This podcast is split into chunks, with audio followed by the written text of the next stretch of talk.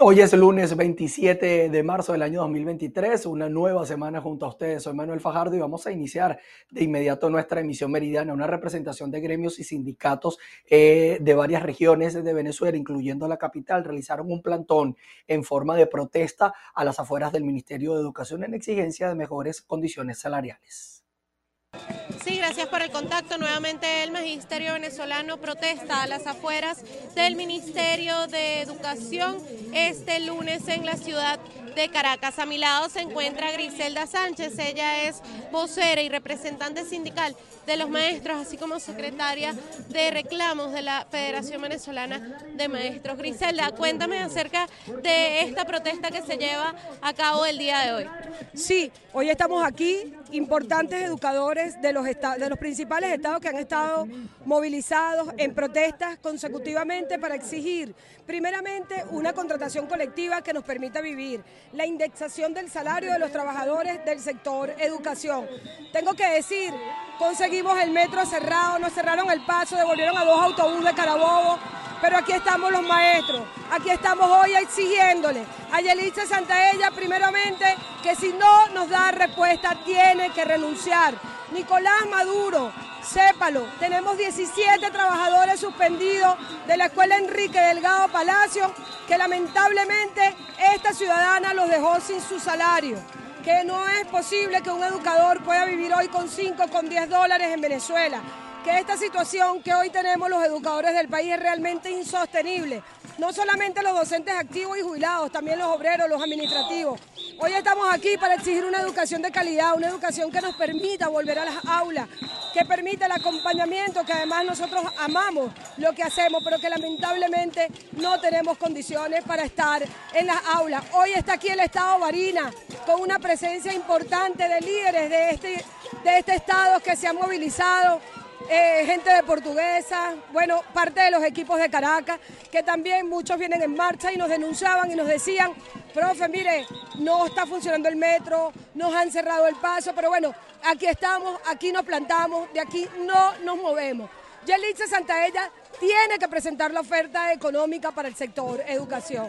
Profesora, veo que tiene un documento en sus manos. Hábleme, por favor, acerca de este documento. ¿Cuál es este petitorio? ¿Ustedes lo van a entregar a la sede del Ministerio de Educación? Sí, estamos recogiendo la firma para exigir que este petitorio se cumpla que no es posible que se sostenga el discurso de que en Venezuela no hay recursos. Todos los venezolanos entendemos y sabemos lo que está ocurriendo, cómo la corrupción ha arropado eh, a nuestro país, cómo las escuelas, los hospitales hoy están en las peores condiciones y este documento es para dejar aquí por escrito sentado los justos reclamos que tenemos sector, el sector educación. Bien, palabras de Griselda Sánchez, ella es vocera sindical y representante de los maestros en este plantón que se realiza el día de hoy lunes a las afueras del Ministerio de Educación y en el cual ellos entregarán un petitorio a las autoridades competentes de esta institución para pedir la indexación del salario al eh, dólar y que cubra las necesidades básicas de los maestros. Desde Caracas, Venezuela, Irene Mejías. Y no solo los trabajadores públicos protestaron en Caracas, veamos en este recorrido por las regiones de Venezuela cómo fue esta nueva jornada de protestas. Saludos, gracias por este contacto. En el estado Trujillo, en este inicio de semana, los trabajadores de la educación nuevamente toman las calles desde diferentes municipios para seguir solicitando sus remuneraciones salariales. Vamos a conocer el testimonio de una docente quien incluso trae a sus hijos a la protesta. Soy docente con 10 años de servicio, represento en la unidad educativa Gilda de Brandi en esta mañana estamos hoy, el gremio docente, marchando por la dignificación de los sueldos y salarios de todos, todos los docentes que estamos hoy en día aquí. Le pedimos a aquellos, aquellos colegas que están en las instituciones que salgan, que se unan a la lucha. Esto es por el bien de nosotros, por el bien de, por el bien de nuestros hijos. Estamos hoy en todas cada una de las marchas. Mi hijo sale conmigo, porque yo estoy en una lucha, es por él ha tocado hacer otras actividades aparte de ser educadora para poder llevar el sustento a tu casa? Claro, claro que sí. O sea, tengo que hacer piñatas, arreglos, decoraciones para poder mantener la alimentación de mi hijo, porque con lo que uno remunera, no alcanza, lamentablemente. Muchos de los docentes y trabajadores de la educación les ha tocado reinventarse e incursionar en otros métodos de trabajo para poder llevar el sustento a sus hogares. Es la información que tenemos. Desde el Estado Trujillo les reportó Mayra Linares. Amigos de BPI TV, el día de hoy nos encontramos en la Plaza del Llano del centro de la ciudad de Mérida, donde los docentes, además de diferentes gremios, se han concentrado para protestar y exigir sueldos justos en una manifestación que ha iniciado desde los primeros días del mes de enero. Vamos a conversar con Soraya Durán, sindicalista del gremio docente, para que nos comente un poco acerca de la manifestación del día de hoy. Sí, bueno, buenos días. En esta oportunidad nos encontramos aquí concentrados una vez más los docentes, los obreros, los empleados del Ministerio de Educación y de la Dirección de Educación, todos docentes. Asimismo, hoy están, este, esperamos la asistencia de los trabajadores de la ULA, de los obreros, del personal universitario. Estamos y continuamos en la lucha que venimos emprendiendo desde el mes de enero, desde el 9 de enero estamos en la calle. Ya llevamos más de, de 30 protestas. Este, donde estamos exigiendo un salario justo y la firma de la convención colectiva. En esta oportunidad, el Sindicato Unitario del Magisterio, FETRA Magisterio, hoy está en una protesta nacional en todos los estados, lo, en lo suma, estamos en la calle, están los docentes y seguimos exigiendo nuestros derechos. No es posible que lo que está ocurriendo en el país, que dicen que no hay dinero para pagar al magisterio, pero sí hay dinero donde se lo han robado.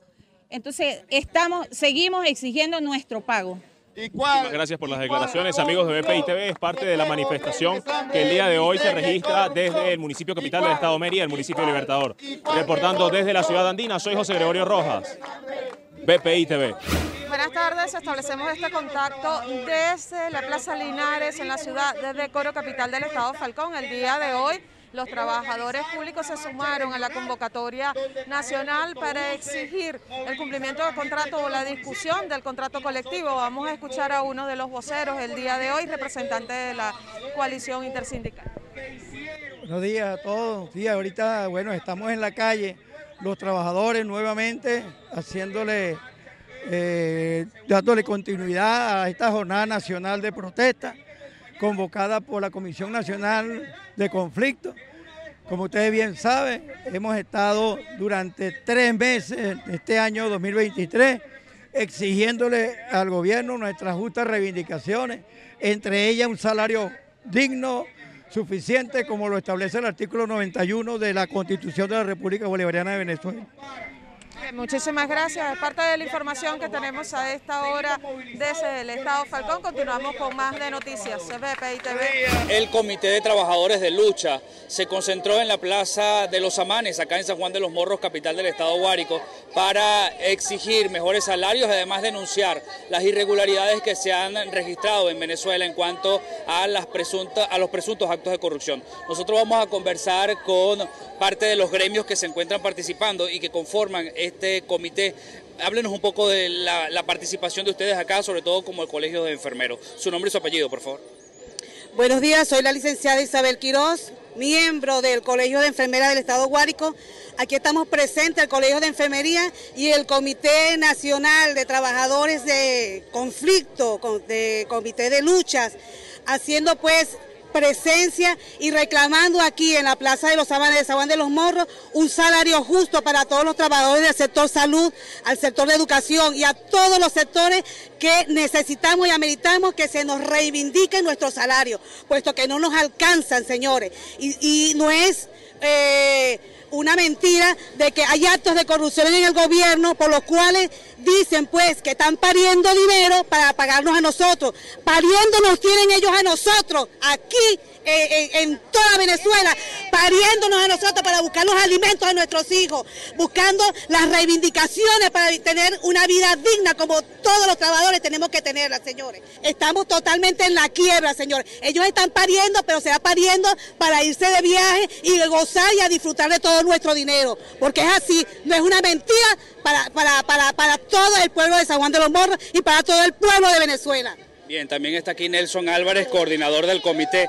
Nelson, eh, ¿Qué otras acciones tienen previstas realizar rápidamente, por favor? Bueno, efectivamente, nosotros tenemos uno, tenemos ya con fecha prevista como Comisión Nacional de Trabajadores en Lucha, uno, la participación en apoyo total a los docentes y una otra actividad también prevista para el apoyo total a los jubilados y pensionados. No puede ser que en el país se nos estén muriendo nuestros padres, se nos estén muriendo nuestros abuelos, diciéndole nada más cruza el Darién, busca ayuda por fuera en el extranjero, cuando en este país se están cogiendo los reales de PDVSA, que son tus reales, que son mis reales y que no es nada más del gobierno.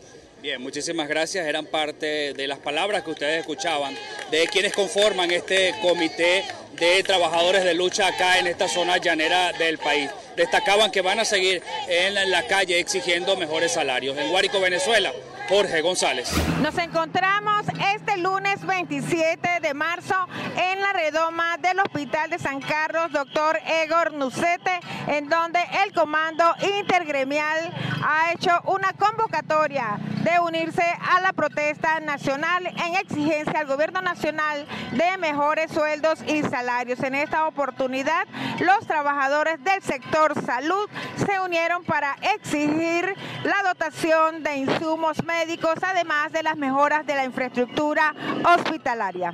Que la gente sepa que el Hospital General San Carlos atiende más del 90% de la población del Estado. Y en los actuales momentos está en unas condiciones de muy mala atención que pone en riesgo la vida de todos nuestros habitantes, ni siquiera en la parte de infraestructura que es fundamental en un hospital, ni siquiera los ascensores sirven, el trato que se le da a nuestros pacientes a veces no es el más acorde, no hay insumos, cuando llegan ahí se les pide todo. El laboratorio no funciona y se comercializa, a veces incluso con los exámenes de laboratorio tú ves a una gran cantidad de gente ahí con la cajita eh, eh, ofertando su trabajo para tomarle la muestra. Entonces son cosas que nosotros los venezolanos y especialmente los cogedeños no podemos aceptar. A la protesta de los trabajadores del sector salud se unieron también representantes de los diferentes gremios profesionales. Se busca de esta manera unirse a la protesta nacional en exigencia de mejores sueldos y salarios, haciendo énfasis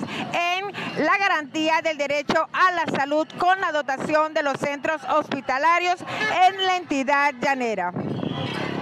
Desde el Estado Cogede reportó Pilar Guerra.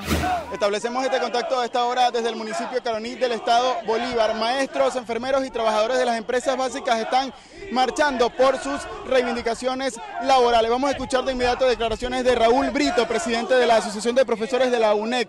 Profesor, las razones por las que hoy se mantienen en la calle. Hoy nos mantenemos en la calle para protestar, para manifestar el rechazo que se tiene contra este saqueo de la República. Son 21 mil millones de dólares que hubieran servido para habilitar hospitales, universidades, educadores, para incrementar el salario de los educadores, del sector salud, del sector de empresas básicas y del sector universitario. Es un saqueo que se está haciendo en la República. Estamos acá unidos, los trabajadores de las empresas básicas, el sector salud, los maestros, los gremios profesionales, para decir no al saqueo, no hay bloqueo, lo que hay es un acto de, corrupción. Esto es un saqueo que se está haciendo y hoy estamos expresando ese descontento. Hoy estamos acá diciendo que los corruptos tienen que estar presos, que deben pagar, que los trabajadores están muriendo de hambre y que debemos seguir en la calle unidos. Vamos a seguir en la calle luchando. Bien, parte entonces de las declaraciones de Raúl Brito, presidente de la Asociación de Profesores de la UNED. Como saben, en esta zona del país, estos trabajadores han estado marchando desde que comenzó el 2023 para exigir sus reivindicaciones laborales. Con esta información, regresamos el contacto al estudio. Adelante. Y seguimos junto a ustedes. Fede Cámaras Carabobo espera que en el segundo trimestre del año pueda reducirse eh, la actividad eh, fiscal. Mantienen o manifiestan que es imposible trabajar con cargas tan altas. Establecemos este contacto desde el Estado Carabobo, región central de Venezuela. A mi lado, Rafael Trejo, presidente de Fede Cámaras en la región. El día de hoy nos ofrece un balance sobre la situación que enfrentan, posibles soluciones a propósito de la Expo Fede Cámaras Carabobo 2023.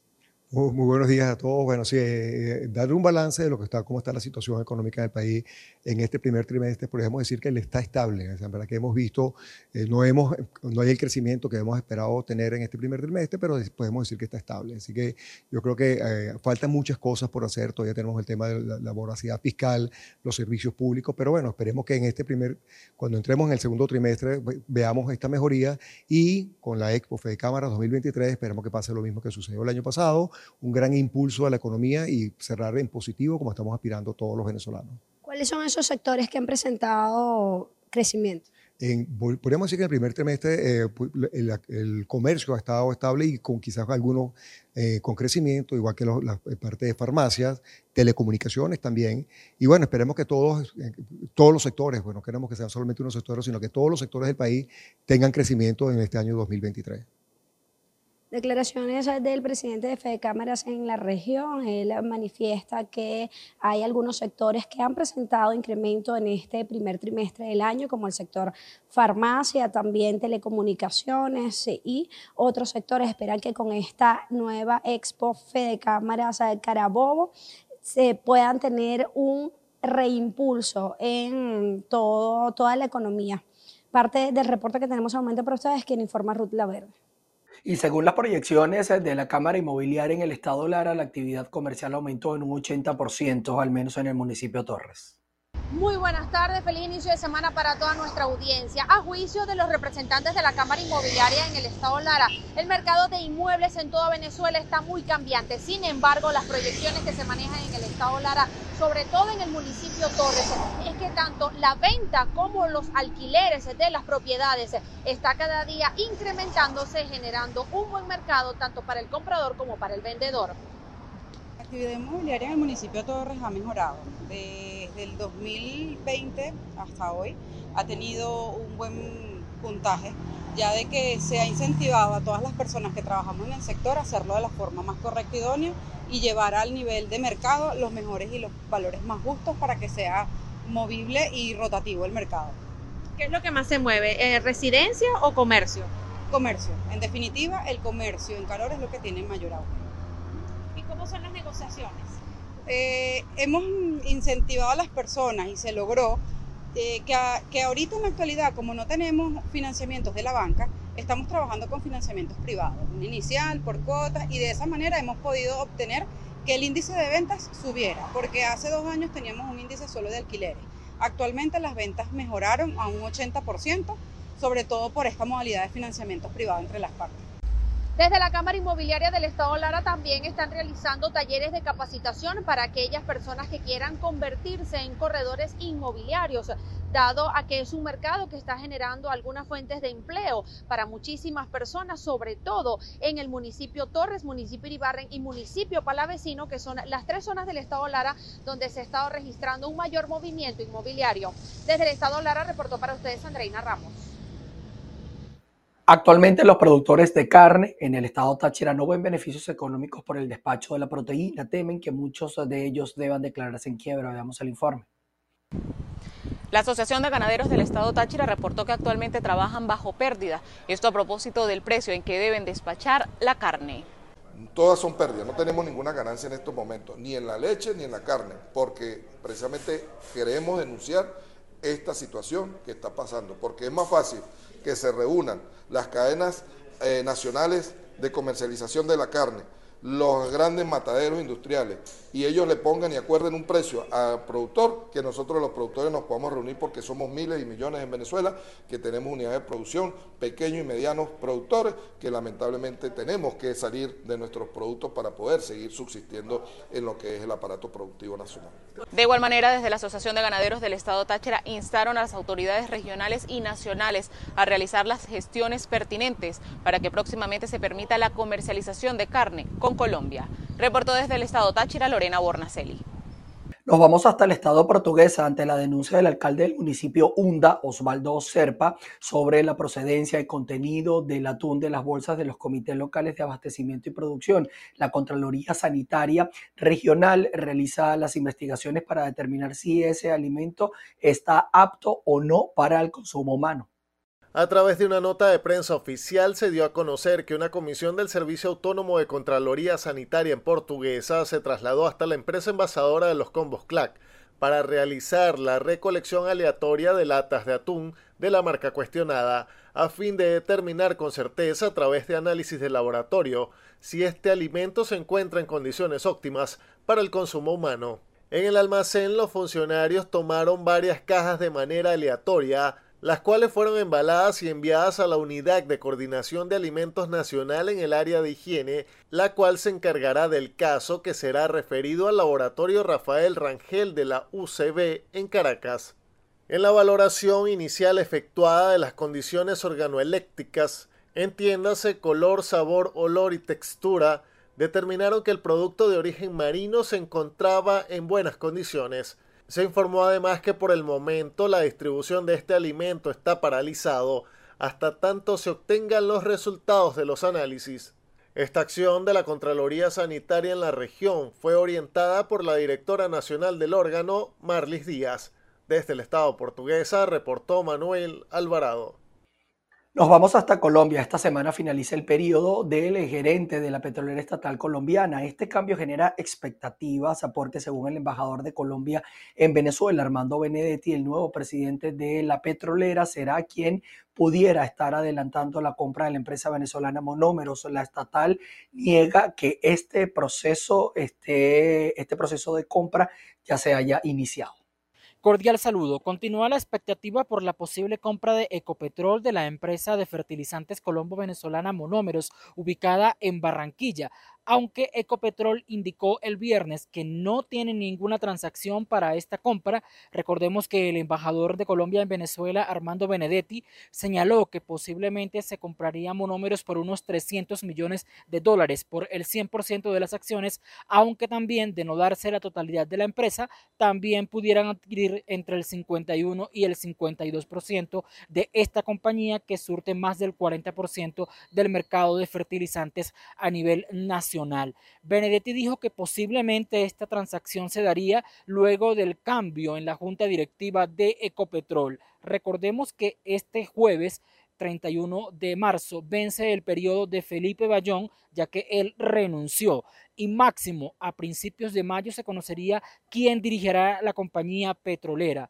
Sin embargo, no hay confirmación oficial y otro de los temas son las posibles sanciones que recaen sobre monómeros. Sin embargo, hoy y mañana será el diálogo de alto nivel entre funcionarios de Colombia y Estados Unidos en la capital norteamericana, donde una delegación encabezada por el canciller Álvaro Leiva está en la Casa Blanca para reunirse con el secretario del Departamento de Estado Anthony Blinken, así como Jonathan Feiner, que es el secretario adjunto de Seguridad Nacional. No está claro si este tema, aunque posiblemente serán otros, pero no se descarta que si está en marcha esta negociación, también se consulte con Estados Unidos sobre la posibilidad de que se eliminen las sanciones en caso de que hayan sobre monómeros para que Ecopetrol la pueda adquirir. Sin embargo, por lo pronto esto está descartado por la compañía, pero los próximos movimientos políticos y gerenciales en la petrolera pudieran dar indicios de esta posible compra. Con esta información los invitamos a que continúen con más de la emisión meridiana. En Bogotá, Miguel Cardosa, BPI TV. Seguimos revisando información. 16 fallecidos tras una luz en la zona andina de Ecuador. Los hechos ocurrieron en la ciudad de Alausi, situada en la zona andina del país. Así lo confirmó la Secretaría de Gestión de Riesgos Nacionales. Las autoridades señalaron también que medio millar de personas resultaron afectadas, 22 damnificados y 7 personas están reportadas como desaparecidas. Ya en otros temas, una huelga comenzó este lunes en Alemania en búsqueda de aumentos de salario. Los trabajadores de los aeropuertos y de las compañías que administran las autopistas y de los transportes eh, locales iniciaron una paralización de 24 horas como medida de protesta para presionar al Ejecutivo alemán a que anuncie un aumento salarial. Estas acciones se realizan en el contexto de crecientes tensiones sociales en Alemania, donde las huelgas para exigir aumentos de salario se multiplican desde inicios eh, de año. Ya pasando información que tiene que ver con Rusia, el Kremlin afirmó que la reacción de Occidente a los planes rusos de desplegar armas nucleares tácticas en Bielorrusia no tendrá ningún efecto. Esa reacción naturalmente eh, no puede cambiar los planes de Rusia. Esto lo dijo el portavoz de la presidencia rusa, Dmitry Peskov.